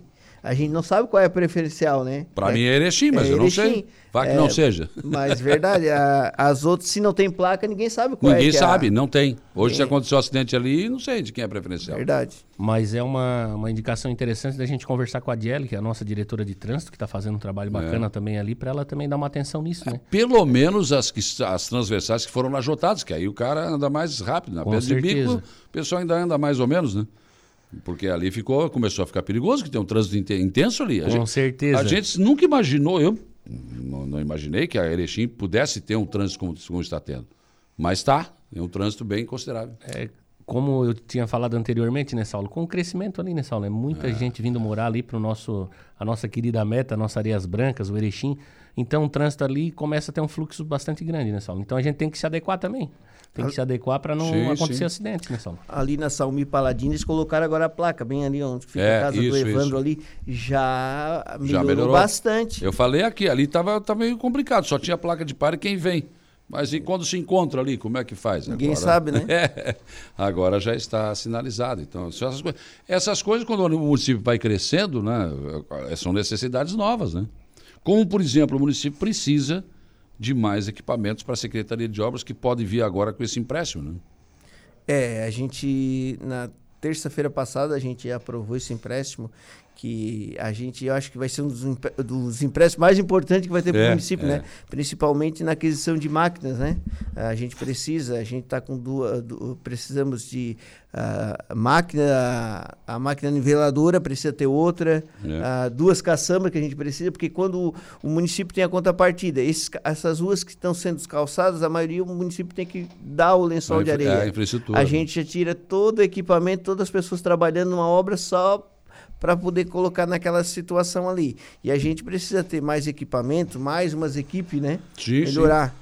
E aí vai ser comprado uma, uma, uma patrola, uh, caminhões, uma pá carregadeira, né? Mais é, ou menos dois, dois caminhões, uma pá carregadeira e uma moto niveladora, né, Saulo? Eu ah, falei na sessão. Tu trouxe a colinha É, eu trouxe a colinha. trouxe a colinha pronta aqui. Eu falei na sessão, na sessão passada de aprovação. Ah eu, em 2012, quando eu trabalhei na, na Secretaria de Obras, a gente tinha o mesmo plantel de hoje. Olha o crescimento que nós já tivemos aí. É, e estamos ainda com o mesmo maquinário. Eu acho que esse empréstimo aí vai ser de grande valia para a gente também tentar sanar um pouco dos nossos problemas ali do município, né? Claro. O senhor Lourenço ali tenta fazer já uma, olha, quase um milagre já pela, pelo déficit que tem de, de máquinas, né? Mas eu acredito que agora aí vai, vai normalizar bastante aí para nós aí. Por exemplo, faz tempo que eu não vejo a Bobcat lá para o nosso lado lá. Não passou mais, né?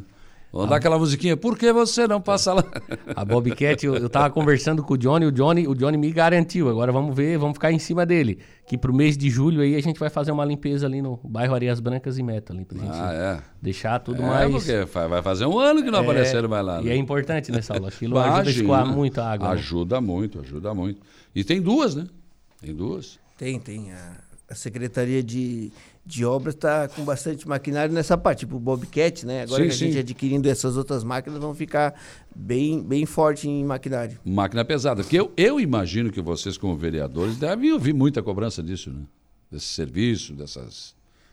Bastante, Saulo. A gente sempre está na, na rua, está sempre ouvindo a comunidade, assim como os outros vereadores também, né? E a demanda sempre é é, calçamentos, ruas, é, né? Sempre. Principalmente a gente semana passada tivemos aquele temporal. A Também. gente recebe muito vídeos, muitas coisas, porque daí não tem o que não aguente, era muita água, né? É Estoura tubulação. Ah, nós temos conversa, ah, na Praia do Arpoador estourou uma tubulação lá. Foi falado com o secretário ontem, ele hum. disse que já vão trocar toda aquela tubulação tem uma parte que é de 60, depois pega outra parte de 50, ah, daí não aguenta, né? Não aguenta. Ele disse que vai fazer toda de 60, vai, vai melhorar aquela para pessoal lá da Praia do Arpoador, assim que vem fazendo nas outras, nas, nos, outros, nos outros bairros, né? É, a demanda é muito grande. Nós temos muitas ruas calçadas, mas nós também temos muita rua de estrada de chão, né? Tem, ainda é. tem, ainda tem. A Célia está mandando um abraço aqui pro, pro Pedro, que é uma pessoa do bem. O Siegfried Germano Obrigado, Wegner, né? manda um abraço aos vereadores do Arroz Cio, especial ao professor, que professor? O Vanderlei, o Lei do Mar Azul. Siga aí, nosso parceiro aí. o Siegfried. É, bom dia, gostaria de saber sobre as escrituras da Praia do Pescador. Quem é que está perguntando aqui? Ah, não tem, não tem nome aqui, né? Tem só a foto, mas pela foto não sei quem é. É, tem uma parte do, da Praia do Pescador, se eu, se eu não me engano, é da Santa Catarina para baixo. baixo. Foi entregue, hum. foi entregue algumas, algumas escrituras, né? Isso. Uh, também tem, da parte de cima, tem ainda algum processo ali entre o, outros que dizem que são proprietários que o município está analisando também, Saulo. Sim. Porque uh, geralmente quando estão perguntando isso aí é, é, que a maioria quer uma água ou uma luz, né? É, que claro, hoje sem claro. a escritura tu não, não liga, liga né? mais. Mas o município já, já vem em cima disso. Ontem, se eu não me engano, teve uma reunião se eu não me engano, foi do Reurb pela Praia do Melão, que é a outra parte da Praia do Melão, se eu não me engano.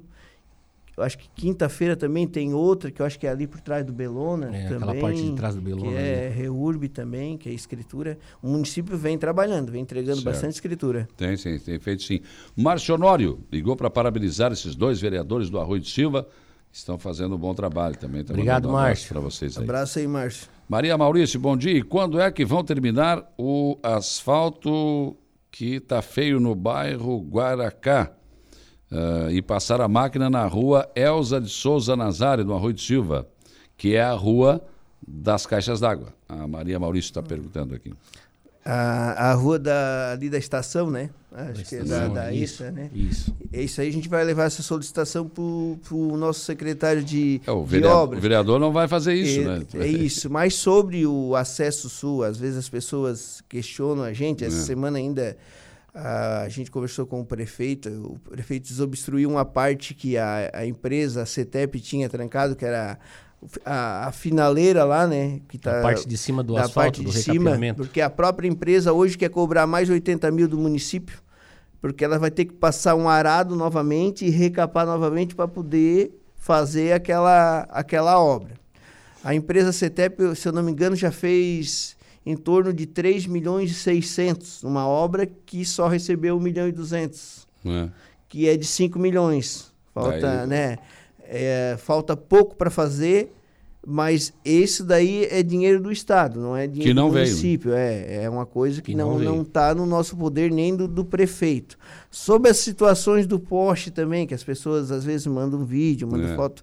Ah, quem tem a obrigação de, de remover é a CETEP, que já já está negociando com a, com a Celesc, né? Não é, um município, é só Mas para aí a. CETEP vai ter que pagar para a Vai Celeste. ter que pagar Mas pra como é que vai pagar se não recebe? Se não recebe. É, são essas a- as situações. Às vezes as pessoas mandam mensagem, mandam vídeo. Ah, esses postes que a administração não tira, mas não é da administração. É, mas... Isso é uma coisa com as- a empresa que ganhou a licitação junto com a Celeste. Sim. O Cleomir está dizendo aqui, bom dia, Saulo. Um abraço aos meus amigos, vereadores Pedrinho e também ao Lei.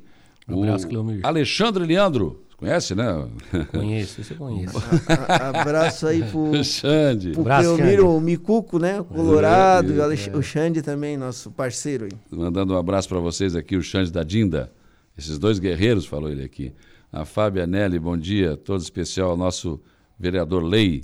Ô, Fábio. A Emanuela querida. Costa, bom dia. O Pedro e Lei, parabéns pelo trabalho que os dois fazem. Vale A também, né? pensão. Vale dona- também, né? Vale, vale, vale. Não, se não ser aprovado em casa, É, daí aí não. eu tô morto. Sai né? mal, né? Sai mal. Zé. É, a dona da pensão. que É, a maravilha. dona da pensão. Daí nem candidato era. Não, não, nem assim. É, não, não, tá certo. É, é bem isso aí.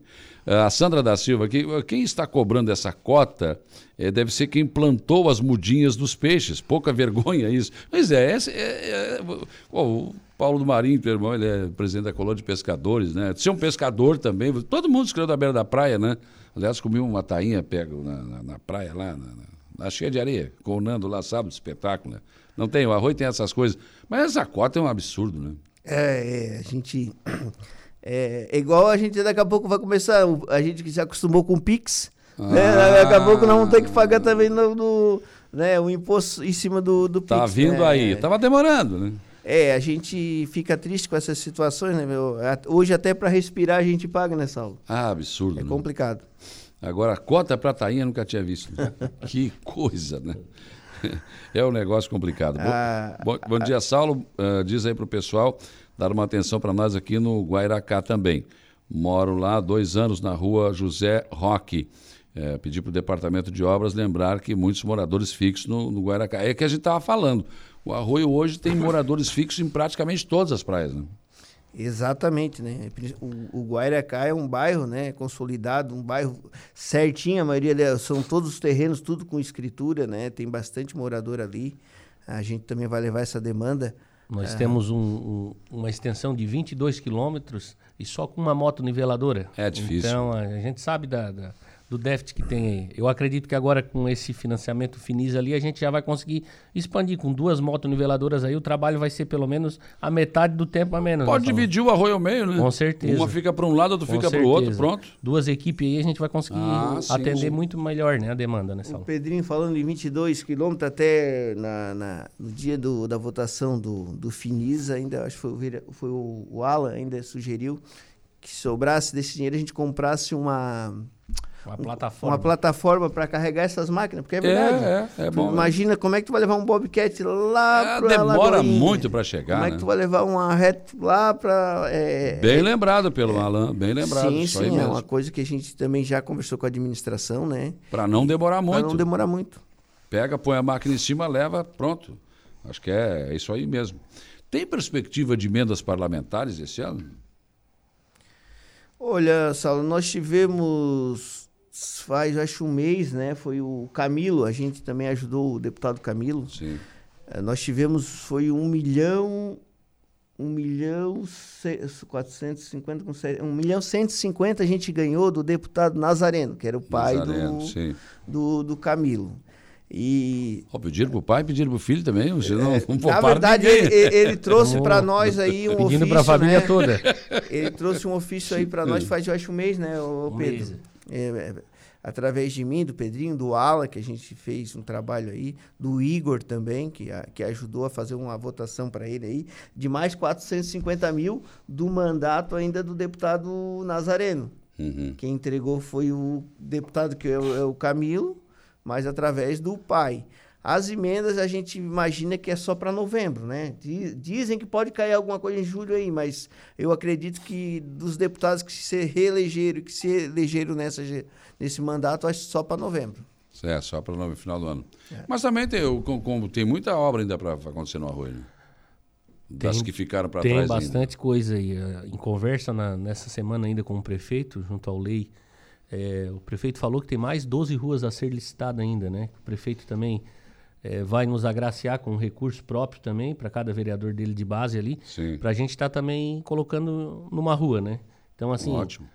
mais 12 é bem possível que até o final do ano saia também, mais 12 Então ruas. tá bom, depois pega outra, vai embora. É, a vai, gente vai. vai, vai, vai, vai continuar o trabalho, né, Saulo? Eu sei que lá no, no, no- nos projetos com, a- com o Lucas e com a Juliana tem agora três ruas ali no Erechim. É Arnaldo Ubi, Arnaldo Rosa e eu acho que é Pedro Batista de Carvalho, que são Hum. três ruas. Para quem não conhece, a, uma da Arnaldo, acho que a Arnaldo Ubi é a da quadra. Certo. Isso, Arnal, ah, isso. Arnaldo Rosa da quadra. A da Arnaldo quadra, Ubi né? É a e, a, e a Ubi é a da Igreja Assembleia Isso, de Deus. Assembleia de Deus ali do seu Minelli. E a Pedro Batista de Carvalho, se eu não me engano, é a do, do Barba ali, que tem a reciclagem ali. Isso. Certo. A Maitê Moraes está pedindo aqui uma atençãozinha para a rua Manuel Antônio Santana, na Praia da Caçamba. Está pedindo aqui para vocês darem. Vamos levar essa demanda para o nosso secretário, com certeza. Bom dia, Saulo. Bom dia, ve- vereador Vanderlei e Pedrinho. Né? Pedrinho, grande trabalhador pela meta. Ah, a Rose Carlos está te elogiando aqui. Obrigado, dona Rose. Um abraço. Obrigado. Rapaz, obrigado pela presença de vocês aqui. Podia dar para dar pra ficar conversando mais tempo aqui, mas agora o- tem o Sabe Comer, né? Ah, obrigado, Saulo, né, pelo espaço, né? Imagina. Agradecer a Rádio Araranguá, que é parceira nossa aí, que divulga os trabalhos de todos os vereadores, né, da administração aí. E a gente fica contente pelo convite e convide Imagina. mais que a gente vem. Não, tranquilo, o espaço aqui está aberto, sem, sem ser dúvida. não. Obrigado, Pedrinho. Obrigado, Saulo. Obrigado mais uma vez pelo espaço. Quero agradecer aqui o nosso prefeito, né? Que nada disso a gente consegue sozinho, tem o É. dedo dele. O prefeito é um parceirão nosso aí, um parceiro do município, está em Floripa hoje aí buscando recursos, trabalhando incansavelmente.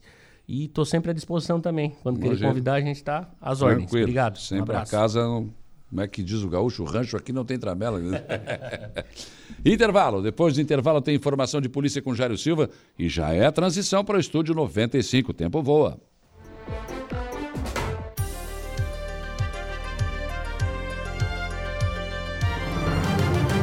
Rádio Araranguá.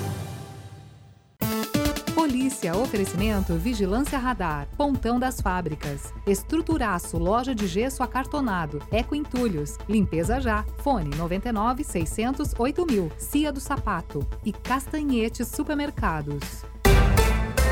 Informação de polícia, Jário Silva. Olha só, o idoso é socorrido pelo serviço aeromédico após queda em Maracajá. Conforme o serviço aeromédico, o fato ocorreu no final da manhã de ontem, terça-feira, por volta de 11 horas da manhã, quando a aeronave da Polícia Civil, tripulada pelos policiais do SAER e também pelos profissionais da saúde do Saraçu, se dirigiu até a cidade de Maracajá para atender uma vítima de queda de nível. Quando a equipe médica chegou no local da ocorrência, encontrou um idoso de 70 anos que havia caído de uma altura aproximada de 3 metros e apresentava um trauma torácico no lado direito e traumatismo craniano leve.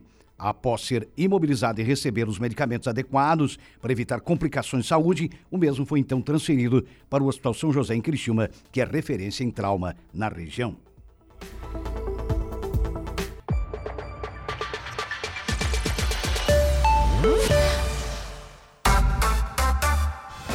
10 horas e 2 minutos. Bom dia, seu Lucas Casagrande. Bom dia, bom dia, Saulo. Bom dia a todos os ouvintes da Rádio Araranguá. que temos para hoje no estúdio? No programa de hoje, Saulo, eu vou conversar com o Fábio Galdenzi. Ele é superintendente de Vigilância em Saúde de Santa Catarina e médico infectologista da DIV.